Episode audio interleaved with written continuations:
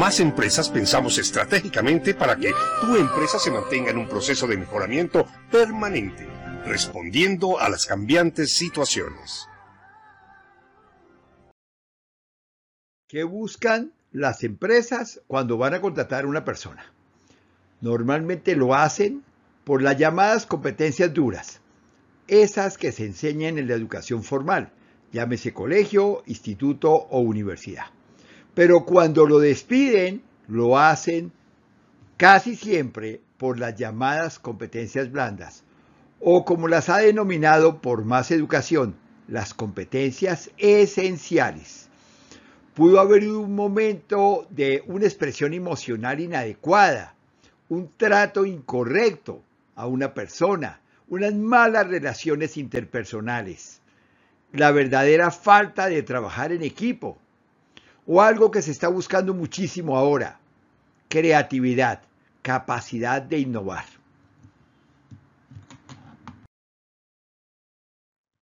Esta charla hace parte del ciclo de conferencias Empresarios Exitosos.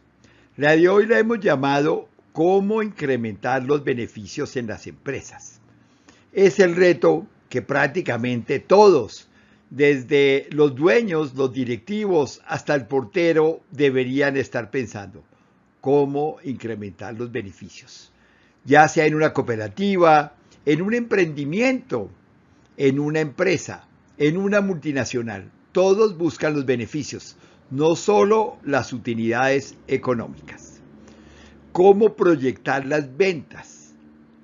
Crear una verdadera cultura organizacional eficiente con vocación de servicio.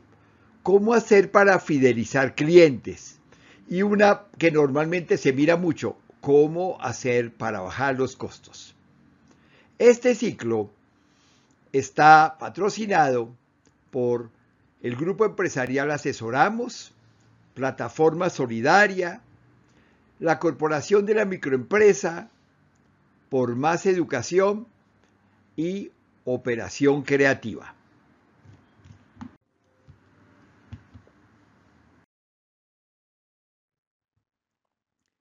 Yo soy Mauricio Salgado Castilla, ingeniero eléctrico de la Universidad de Pittsburgh y estoy totalmente dedicado realmente al desarrollo de competencias blandas y a la consultoría estratégica para empresas de alta tecnología y servicios, digámoslo claramente, del siglo XXI.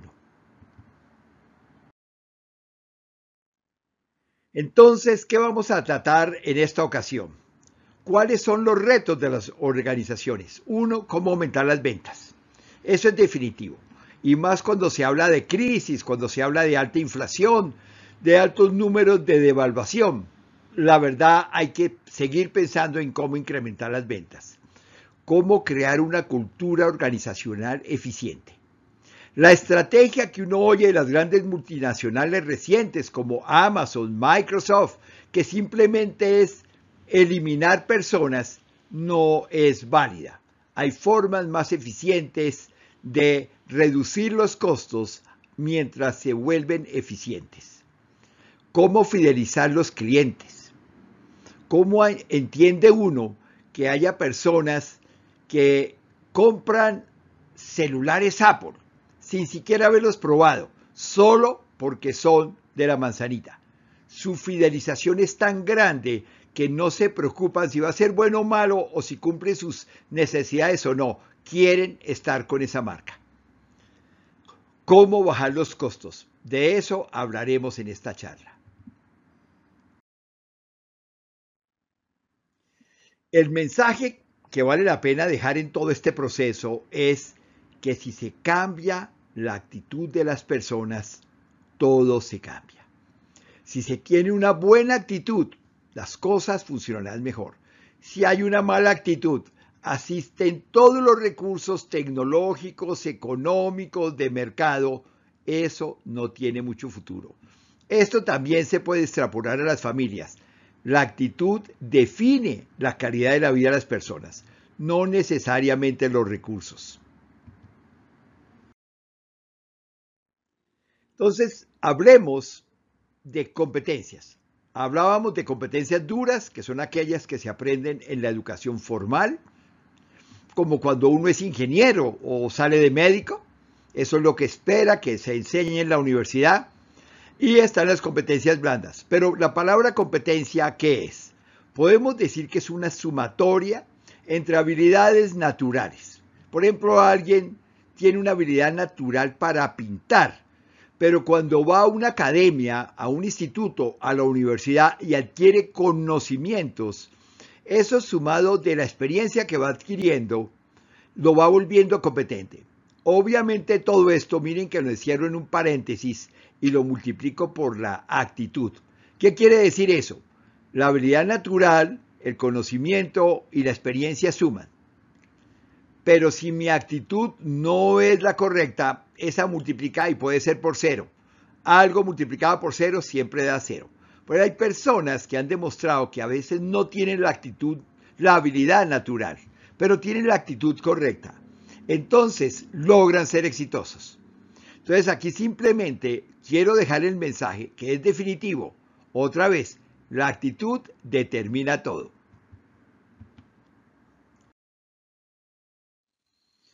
Entonces, cuando se habla de contratar a una persona y se empiezan a mirar las hojas de vida, los currículum vitae, normalmente yo diría que el 99% de las personas hoy en día escriben que trabajan muy bien en equipo y que lo hacen bajo presión.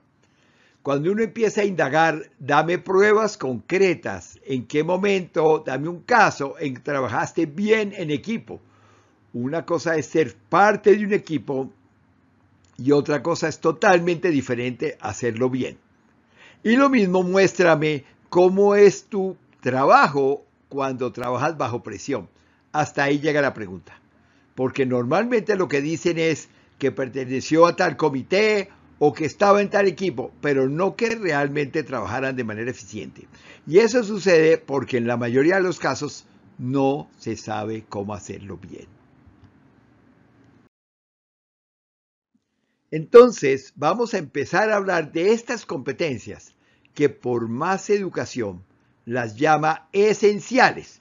La mayoría de los autores la llaman, la llaman blandas, pero queremos dejar la importancia. Algo que es esencial es definitivo. O sea, si yo me voy a tomar un buen café, es esencial que el café sea bueno. Lo mismo pasa con estas competencias. Son esenciales. La primera, ser cordial. Ser cordial en el trato, desde que saluda al portero, desde que se cruza con todas las personas en la organización, con personas que nunca ha visto. Ser cordial en el sitio donde vive, con la persona con que se sube en el ascensor, donde se subió en el transporte público. Ser cordial. A veces uno encuentra personas, cómo cambian cuando se sabe quién es no son cordiales naturales, sino solamente aparentan serlo cuando saben que esa persona es muy importante para la organización. Eso no funciona. La cordialidad es una competencia esencial y yo debo ser cordial siempre, no solo por interés. Eso es definitivo. Esto también, y yo siempre hago referencia a las familias, es definitivo para las buenas relaciones de pareja, con los hijos, con todas las personas de la familia. Cordialidad. Trabajo en equipo. Esta se nombra muchísimo. Cuando normalmente se miran las agendas, se encuentra que en la semana más de la mitad del tiempo oficial de trabajo está en comités o reuniones. Pero eso es bueno. Escucha uno con muchísima frecuencia y dice, hoy, hoy tengo reunión de comité. No, hoy ya no hice nada. Eso es una pérdida de tiempo. Es gravísimo el solo hecho de pensar así. Si van a haber 10 personas, y sobre todo si son directivos de la organización, que se reúnen y gastan toda una mañana o todo un día en un comité de gerencia y piensan que es pérdida de tiempo, realmente sí lo es, porque no estaban atendiendo lo que de pronto sí hacen eficientemente. Trabajar en equipo de una manera proactiva para alcanzar un objetivo común, asignado a ese grupo. Si es el comité de gerencia, pues obviamente el gerente es el que dirá cuáles son las metas que tienen estratégicamente para ese momento, para ese mes, para ese año o para ¿no? el lustro. Y supuestamente las personas que están en ese comité son esenciales para que eso funcione bien. Entonces, esa es una competencia definitiva que normalmente no se tiene. Se van a reuniones y a veces durante muchos años, pero su efectividad sigue siendo muy baja. Otra competencia, comunicación. Tenemos las posibilidades que nunca se habían imaginado. Por mis canas, yo soy de la era del teléfono alámbrico. Lo más virtual era la televisión y el radio, las comunicaciones por radio, y uno escuchaba a los radioaficionados. Luego apareció todo el tema de banda ciudadana y uno se podía comunicar y otros radios. Yo siempre fui una persona muy interesada en ese estilo de comunicaciones. Cuando luego aparecieron los celulares y todas las posibilidades del Internet, pensar que puedo hablar con una persona que está al otro lado del mundo con un pequeño aparato sin que la voz se me distorsione. Puedo escuchar música de cualquier parte. O sea, la comunicación hoy en día es muy fácil. Pero eso no quiere decir que lo hagamos bien. A veces las personas prefieren enviar un texto. Y en, en el texto hay algo de cordialidad.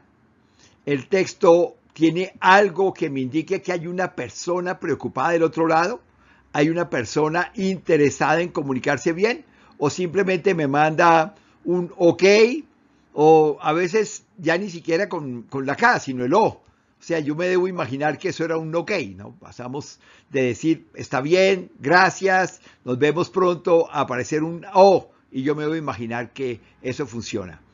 La verdad es que no importa el medio que se use, las comunicaciones siguen siendo entre personas. Hoy en día se habla muchísimo de inteligencia artificial y la inteligencia artificial trata de emular a las personas y lo hace muy bien cuando las personas no actúan como personas, sino actúan como robots y computadores. En ese caso, inteligencia artificial lo hace mejor.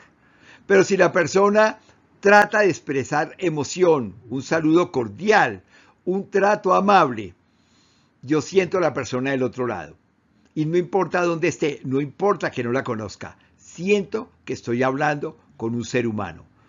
Por ejemplo, lo mismo sucede en educación virtual, de la cual soy parte hace muchos, muchos años. La comunicación virtual es lo mismo que la educación virtual. Se hace entre personas. Las emociones son importantes y son definitivas en las comunicaciones. Entonces, eso determina todo. Entonces pongámosle muchísimo cuidado a la comunicación. La siguiente que queremos tratar acá es toma de decisiones difíciles.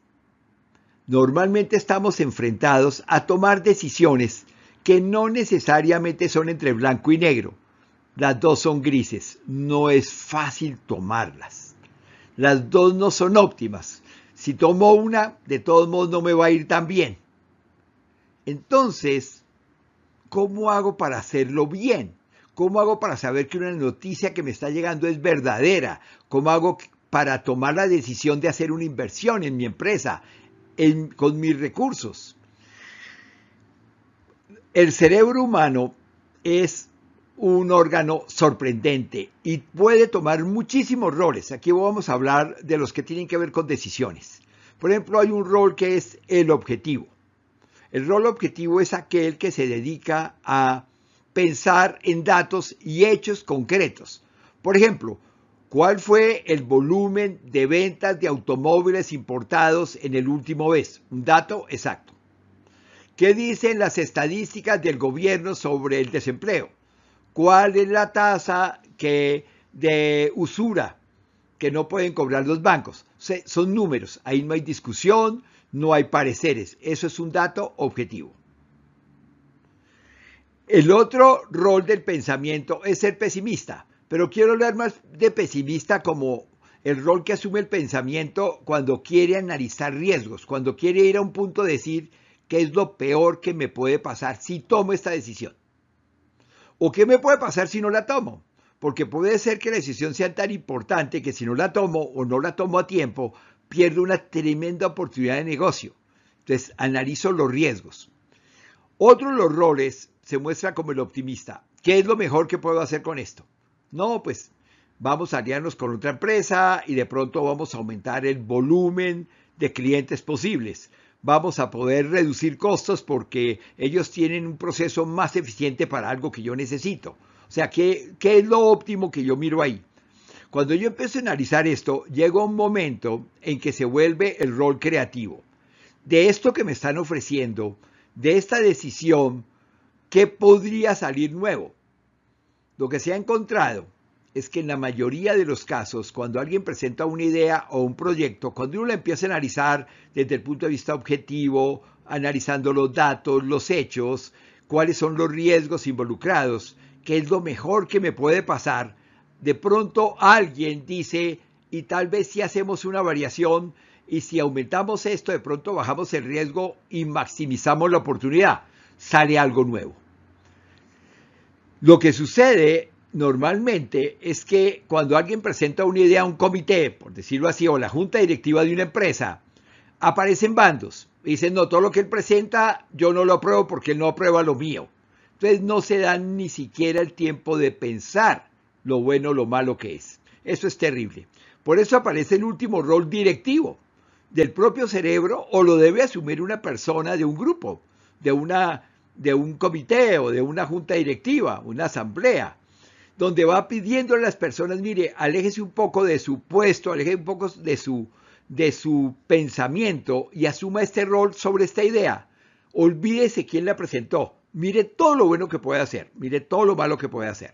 En esos momentos, realmente todos empiezan a trabajar en grupo.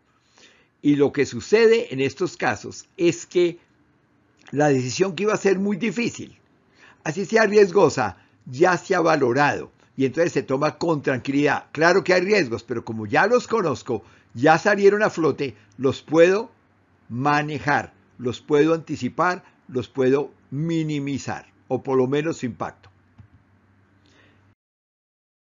Sigamos adelante. Esto nos lleva, que tiene que ver mucho con lo anterior, al manejo de situaciones complicadas. Vivimos en un mundo donde hay situaciones complicadas no solo en la empresa, en la familia, aun cuando uno va en el transporte, cuando va manejando, permanentemente uno tiene situaciones complicadas. Entonces aparecen palabras como persuasión. No es que el otro se, me, me tenga que creer porque yo soy el jefe o el padre de familia. ¿Cómo hago para que yo le muestre a la otra persona los beneficios que tiene lo que yo le estoy diciendo? Y esto es alejándome de la venta esa de afán, como diciendo, no, firme, rápido que va a tener un descuento. No, no, esa no es la idea. Aquí simplemente yo pienso en los beneficios que esa persona o que ese grupo puede tener a partir de esta situación. Llámese huelga, llámese un problema con el sindicato, llámese una molestia. ¿Qué puedo hacer para hablar en este momento y hacerle ver a esas personas los beneficios que tiene esto que estamos manejando. Esto ayuda a buscar consenso. De pronto que las personas digan, ah, no, ya que usted me lo explicó así, yo pensaría que si usted le hace tal variación, sí estaría de acuerdo. Si nosotros pudiéramos participar así, podríamos estar de acuerdo. Entonces, de esa manera se pasa de la imposición porque yo soy el jefe o soy el más grande, por decirlo así, a buscar consensos en todas las personas, porque este es el secreto de una verdadera transformación del grupo humano, de la organización. Eso es definitivo, sobre todo cuando hay crisis. Cuando uno le tiene que pedir a las personas que van a tener que trabajar mucho más, porque los retos que tenemos son más grandes que ahora. Entonces, si queremos salir a flote, nos toca hacer cosas que antes no hacíamos. Entonces, antes de que la gente proteste, si tenemos consenso, evidentemente les va a tocar más duro, pero por lo menos la actitud y los esfuerzos van a estar enfocados a avanzar, no a ponerle frenos a esta rueda que se está moviendo, porque la idea es que todos movamos la rueda. Entonces, esto ayuda a minimizar el impacto emocional negativo. Lo que yo sí quiero es que las personas salgan emocionadas, pero para empujar, no para frenar. Los seres humanos somos 100% emocionales siempre. Solo a veces somos racionales. Durante la charla comentaré algunos ejemplos para que veamos que es totalmente cierto. Las emociones son definitivas. Por eso es que creo que todo lo que llaman de inteligencia artificial, la verdad está bastante alejada de la inteligencia humana. Sí es un tipo de inteligencia numérica, muy objetiva, muy concreta, pero lejos de la humana, porque nosotros los humanos somos 100% emocionales. Motivación. Las emociones me llevan a la motivación. Yo a un computador no le tengo que decir que se motive.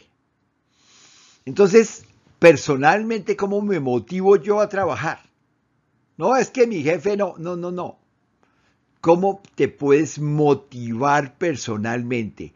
Debo encontrar razones para mí, para que ese trabajo que yo estoy haciendo no solamente lo haga, sino lo haga muy bien. Ponga todos mis esfuerzos, mis conocimientos, toda mi creatividad, mi posibilidad de innovar para que eso salga bien. Porque yo no lo voy a hacer por mi jefe, lo voy a hacer por mi empresa, lo voy a hacer por mí, porque finalmente va a retribuirse. Muchísimas grandes empresas han desaparecido porque las personas simplemente dijeron, ah, no, yo por esta empresa no hago nada más de lo que me pagan. Evidentemente, la empresa desapareció.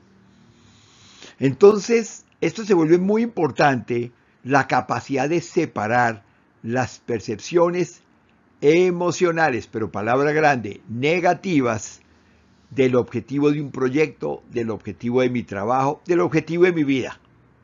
Si yo estoy pensando que todo es un desastre, que el gobierno va mal, que el país va mal, que el mundo va mal, evidentemente cuando yo menos lo descubro, yo estoy mal.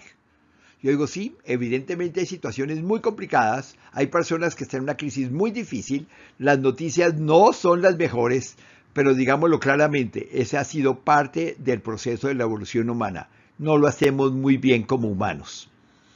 Pero eso no quiere decir que a mi nivel y al grupo con que yo trabajo, en la empresa que yo trabajo, en la familia donde yo estoy, no lo podamos hacer mejor. Y eso define la motivación. De paso, define la calidad de vida.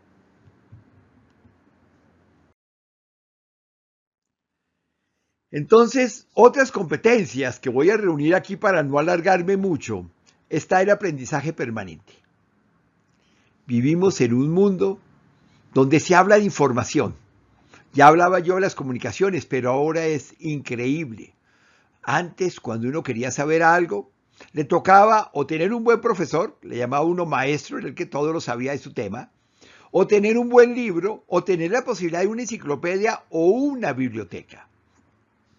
Todo eso desapareció, porque de paso todo eso estaba atrasado. Los libros, una enciclopedia podía tener 10 años de editada y era el conocimiento al que uno tenía acceso. Hoy en día tomo un celular y puedo tener la última información del momento. Pero ¿qué hago yo con ella? Primero tengo que aprender a valorarla, a saber que eso que me están diciendo es válido. Estamos llenos de noticias falsas, de estudios falsos, de estudios manipulados para que yo haga o piense o crea o compre lo que no debo. Entonces yo tengo que estar en un proceso de aprendizaje permanente. Porque si yo no estoy en un proceso de aprendizaje permanente, otros sí lo están. Y eso no tiene nada que ver con la edad. A veces se confunde, se cree que la persona más joven sabe más. Por ejemplo, porque acaba de salir de la universidad. Evidentemente, tiene unos conocimientos que acaba de adquirir. Pero si no ejerce su proceso de aprendizaje permanente, es probable que en muy poco tiempo ya esté obsoleto, independiente de la edad. Mientras que una persona mayor que haya estado acostumbrado a leer en diferentes formatos, que haya entendido cómo se utiliza la tecnología para aprender y que todo el día lo haga, todo el día, no es porque alguien me puso la tarea o porque me toca hacer algo, no, es una manera permanente. Hay algo siempre bueno que aprender. Hay cosas por ejemplo, cuando uno piensa en el espacio, antiguamente uno hablaba de los planetas y casi que uno sabía constelaciones y el nombre de algunas estrellas y ya. Hoy en día, todos los días, la NASA y los astrónomos de diferentes observatorios alrededor del mundo nos inundan de un montón de conocimiento alrededor del espacio. Hoy en día el 75% del universo es lo que llaman energía negra, materia, energía negra, materia oscura. ¿Qué quiere decir? Que lo poquito que sabemos está en el 25%. El gran conocimiento ni siquiera lo alcanzamos a dimensionar. Eso es lo que nos dicen los astrónomos y ellos pues lo han probado muy bien. ¿Qué podemos decir del campo de la medicina, de la ingeniería, de la enseñanza, del aprendizaje, del campo del desarrollo socioemocional, de las relaciones humanas, del cerebro, de cómo piensa, de cómo pienso? Es un mundo gigantesco. Hay muchísimo que aprender y hay que saber cómo aprendo y aplicarlo todos los días. Eso me lleva a ser flexible aceptar el cambio. Si yo acepto que ya no hay nueve planetas, si ya el espacio ya es algo absoluto y totalmente increíble, ¿cómo es posible que mi vida, mi forma de pensar, mi forma de interactuar es la misma que la, de hace años? Debo adaptarme. No puedo decir, no, no, no, yo sí, no, si a mí las personas no me llaman por teléfono, yo no hablo con ellas tarde, ya está fuera. Hoy en día hay formas diferentes. El mismo teléfono alámbrico, el de la casa, ya es obsoleto. Tengo que aprender a utilizar, adaptarme. Eso no quiere decir que sea mejor hoy en día, simplemente yo me adapto a la vida que hay y más si es empresarialmente con mayor razón. Tengo que aprovecharlo. Eso me lleva a innovación. Innovación es poder crear algo que sirva para algo. Hay muchísimos inventores que realmente ni siquiera sabemos lo que han hecho. Una innovación, un POSIT, es un papel con un pegante. Eso es una tremenda innovación en el manejo de las notas. Es una cosa gigantesca. Cuando nos ponemos a mirar la cantidad de innovaciones que hay hoy en día, no solamente de creaciones, sino de innovaciones, en la forma de comunicarnos, de tomar fotografías, de enviar mensajes, de producir, de atender a las personas. Tenemos que trabajar muchísimo desde mi punto de vista en qué puedo yo innovar en mi vida y en qué puedo innovar en mi trabajo, en mi empresa, en las personas que yo atiendo. ¿Cómo puedo innovar? No es válido decir todo tiempo pasado es mejor. Eso no es válido ni es cierto. Si uno se proyecta 20, 30 años atrás, los índices de pobreza eran más complicados, la situación de la mujer era peor que ahora, la situación de los niños no era la adecuada. Hoy en día estamos muchísimo mejor a pesar de todo lo que sucede. Vale la pena que innovemos en todos los campos para que estemos mucho mejor. Y un tema gigantesco que da para varias charlas, servicio al cliente. Vocación de servicio. La mayoría de los países latinoamericanos tenemos una vocación increíble hacia el turismo. Específicamente hablando de mi país, Colombia es una maravilla de país para el turismo, pero claramente estamos muy lejos de lo que se llama servicio. Realmente de eso no sabemos. Hay regiones de Colombia, lo digo claramente, lo que llama uno la región paisa, ellos tienen una vocación natural de servicio. Se nota la diferencia. Mientras que hay otras zonas donde uno va y uno dice, esto está mal. Esto está mal. Permanentemente a veces uno escucha que estafaron a turistas, que les cobraron cosas que no eran. Definitivamente no hay vocación de servicio. Ese es un tema que hay que trabajar muchísimo. Los problemas en la salud, en la educación, en muchísimos de los campos, es un problema de servicio.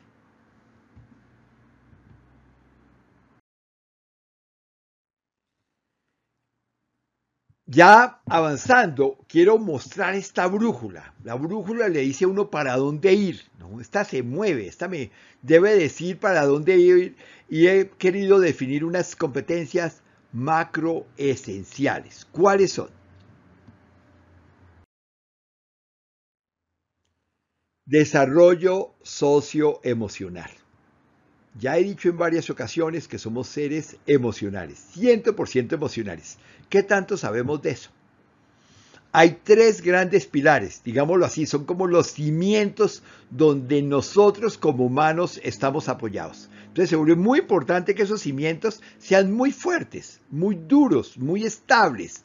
Primero, conocimiento emocional propio. Cuando yo tengo un estado emocional, sé lo que me está pasando, soy consciente de lo que me pasa, entiendo por qué me la dispara. Por ejemplo, hay personas que cuando hay un día gris se sienten mal y ni siquiera se dan cuenta que es porque el ambiente lo hace sentir así, como cuando hace sol se sienten bien.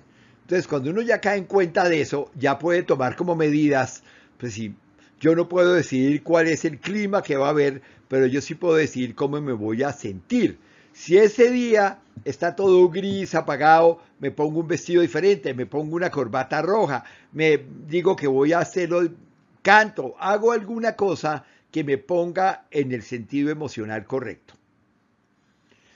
Conocer las emociones de los otros. Lo digo como hombre. A veces pasa un tiempo y de pronto la pareja se voltea y le dice, al hombre, llevo 15 días triste. El hombre se voltea y dice, ¿tú estás triste? No somos sensibles a las emociones del otro. Eso es definitivo. Ponerse en los zapatos emocionales del otro. ¿Qué puede estar diciendo si yo le digo que es un irresponsable, que nunca entrega el trabajo, que otra vez lo está haciendo mal? ¿En qué estado emocional yo, lo estoy dejando. Esa persona, después de que yo le diga eso, ese niño, ese joven en el colegio, va a estar dispuesto a sacar mejores notas, va a estar listo para entregarme su mejor trabajo, no creo, porque ahí falta una sensibilidad total por las emociones del otro. Puede ser que lo que yo diga sea cierto, pero lo que estoy haciendo es incorrecto, y más si lo quiero motivar. Eso me lleva a la expresión emocional que es muy importante. Ponerse bravo es natural, es una parte de ser humano. ¿Qué hace uno cuando está bravo? Es el problema.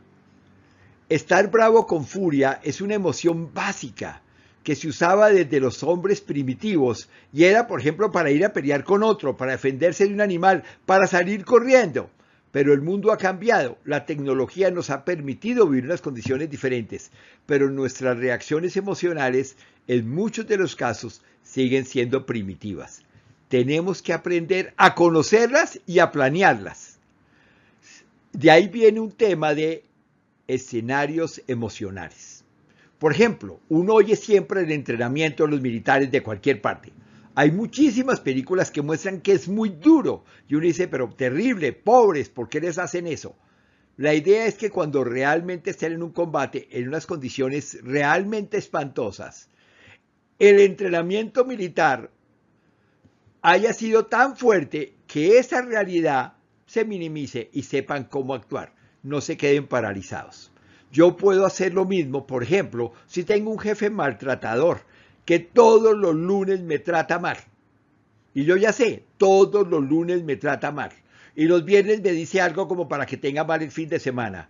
¿Cómo me preparo yo para la próxima vez contestarle y decirle con una manera correcta, con el tono de voz adecuado, que no es correcto lo que le está haciendo, que la apreciación que tiene mía sobre mi trabajo, sobre mi responsabilidad, sobre mi compromiso, no es correcta. Los buenos actores que uno ve que premian, donde hay muchísimas estrellas, cuando hablan de las películas, comentan que practicaron y repitieron una escena muchas veces, 20 veces, 30 veces. Yo siempre he dicho, pues no son tan buenos actores si necesitan repetir tantas veces. En teoría un buen actor es el que debería llegar a hacer una escena y ya quedó. No, un buen actor es el que tiene la capacidad de ir planeando y con cada escena va mejorando lo que le hace falta. Y a veces son escenas muy cortas y las tiene que repetir muchas veces porque la voz no sale bien, porque la expresión no sale bien, porque los gestos no salen bien. Y a veces son escenas de un minuto. Podemos perfectamente aplicar eso en nuestra vida. Cuando yo llegue a mi casa con mis hijos y me digan un montón de cosas, ¿cómo voy a reaccionar yo? ¿Qué les voy a decir? ¿Qué le voy a decir a ese adolescente con el que supuestamente no tengo ninguna comunicación? Y me tira a la puerta y me trata mal. ¿Qué le voy a decir yo?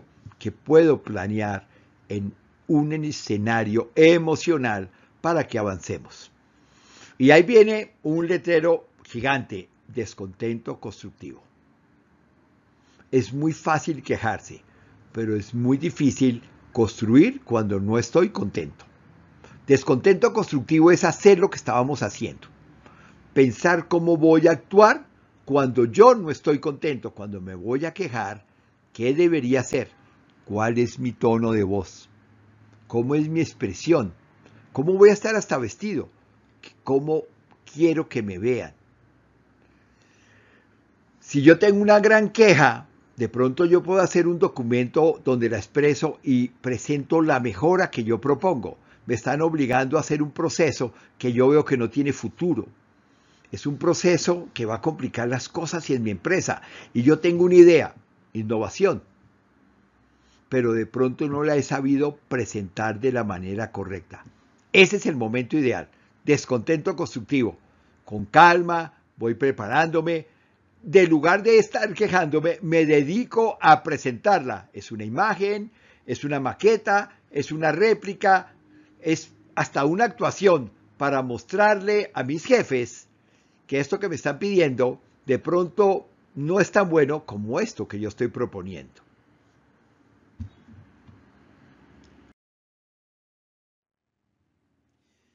Hay algo definitivo que sirve en la vida. ¿Se acuerdan que empezamos hablando de empresas? Pero luego caí en las personas. Porque lo que sí es clarísimo es que para mejorar los beneficios de las organizaciones, reducir los costos, mejorar la atención y el servicio al cliente, somos definitivas las personas. Hay muchísimas empresas que gastan cifras increíbles, a veces más de lo que deberían hacerlo, cambiando computadores, cambiando software, montando un mejor sistema de contabilidad de inventarios y luego descubren que no funcionan, que ni siquiera los utilizan bien, que siguen utilizando el viejo, porque realmente no se cambiaron la forma de ver las cosas en las personas. Y eso sirve para cualquiera, aún a nivel personal. Lo que me sirve a mí como persona, estoy seguro que le sirve a la organización. ¿Quién soy yo? Es típico que cuando se le pregunta a una persona quién eres, la persona dice su nombre, si tiene un título universitario, ¿no? Y de dónde es, si está casado y hasta si tiene hijos y no sabe cómo presentarse. Dice, listo, perfecto. Cuéntame ahora tú quién eres, sin que me digas que eres ingeniero, sin que me digas que estás casado, que tienes hijo. Cuéntame tú quién eres, Mauricio. Cuéntame quién eres tú pues la verdad soy una persona apasionada por aprender. Me encanta descubrir cosas nuevas. Me encanta explorar ideas que nos puedan llevar a tener un mejor bienestar como persona y como organización. Esa es una presentación. ¿Qué hobby tienes? ¿Qué música escuchas? ¿Cuáles son tus intereses? La verdad es que normalmente no sabemos mucho de quiénes somos. Y eso se nota, por ejemplo, cuando una persona llega al momento de jubilación. Ya no va a tener el cargo en la empresa. Ya ser ingeniero no va a ser tan relevante. Entonces llega a unas situaciones graves. Dice, no, está totalmente deprimido. No se ha vuelto a levantar de la cama. No sale. No sabemos qué hacer con él. Porque esta persona se veía a través de su cargo de gerente, de su cargo de ingeniero o de su cargo de mamá. Ya los hijos han crecido, se han ido de la casa, ya no dependen como antes de ella, ya no la llaman como antes lo hacían, viven muy ocupados. Y esta persona, toda su vida, la había organizado a través de su título, de su cargo, de sus hijos, de su rol pero no de ella misma, no de uno mismo. Entonces, es un momento muy bueno y en cualquier momento se debe hacer conocerse para valorarse. Uno tiene muchísimas cosas valiosas, más allá de lo que yo he dicho. Esto, perdón, esto ayuda a cimentar la autoestima. Eso es definitivo. Quererse, apreciarse, valorarse, abrazarse, decir, yo soy maravilloso, pero eso no es por decir que soy maravilloso. Yo soy maravilloso porque soy así. No soy como otras personas, soy un ser único, pero ¿en qué soy único? ¿En qué me diferencio a mis padres, de mis hermanos, de las personas que trabajan conmigo? ¿Qué tengo yo que ellos no tengan? Y eso no quiere decir que tenga que tener algo único, pues súper increíble, soy el mejor cantante. No, esa no es la idea, pero en qué soy realmente especial en que soy realmente bueno. ¿Qué haría yo permanentemente así no me paguen?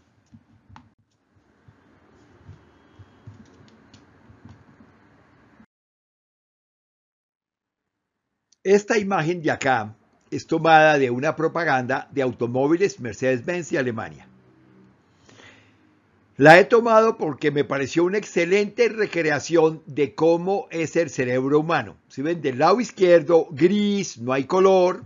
Esto tiene que ver mucho con lo que hablamos de los procesos del pensamiento objetivo. Aquí están los datos, los hechos fríos, el lenguaje sin emoción, muy concreto.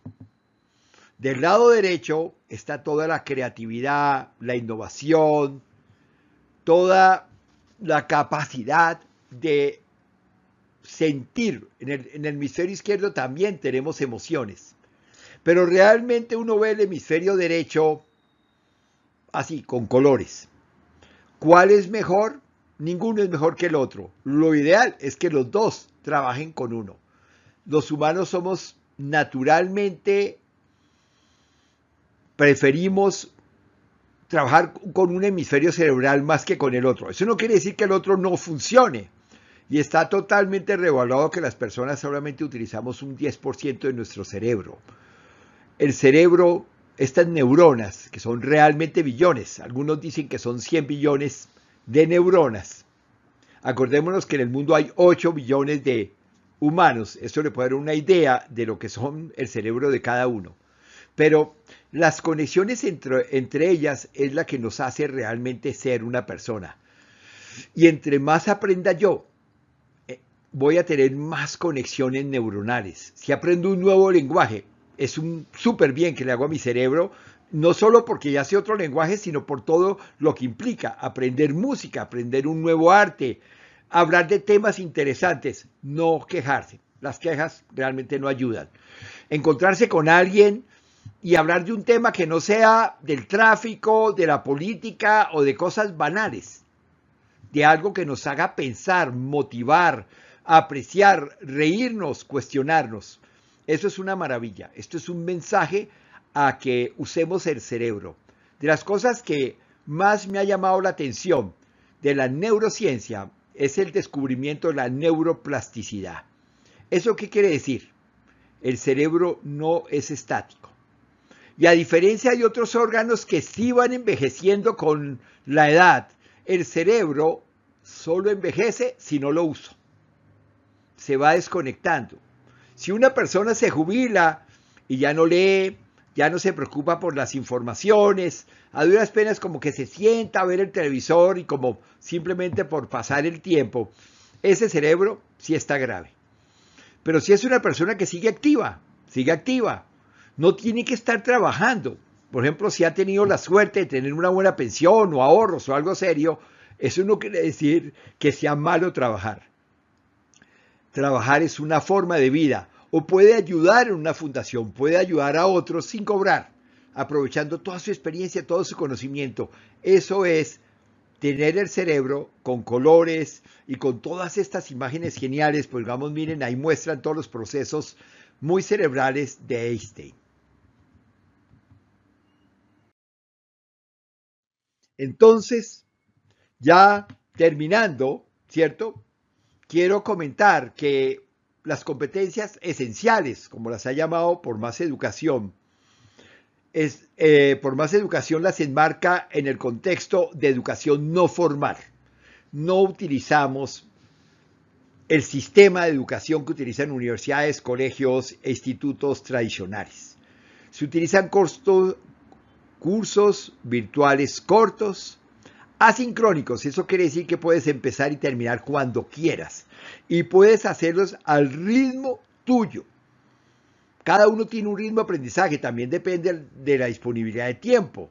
Tenemos versiones para que sean solamente escuchados.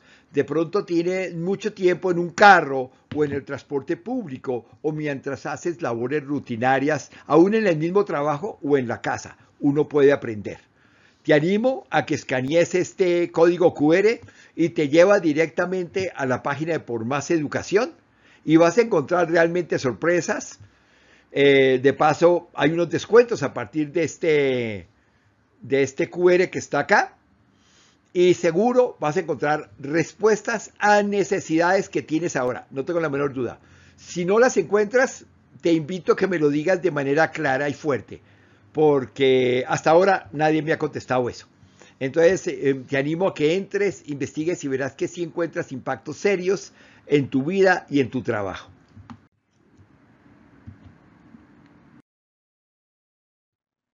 Ya cerrando, mil gracias por este, por haber dedicado estos minutos a compartir estas ideas, estos conceptos sobre competencias esenciales para una buena vida, tanto en lo personal como en lo laboral.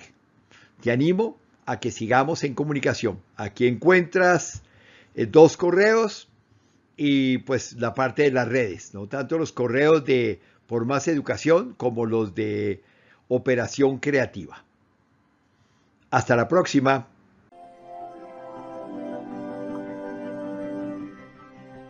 Muchas gracias por tus contrataciones, por tus comunicaciones y por tu apoyo. Sigue a por más empresas en las diferentes redes.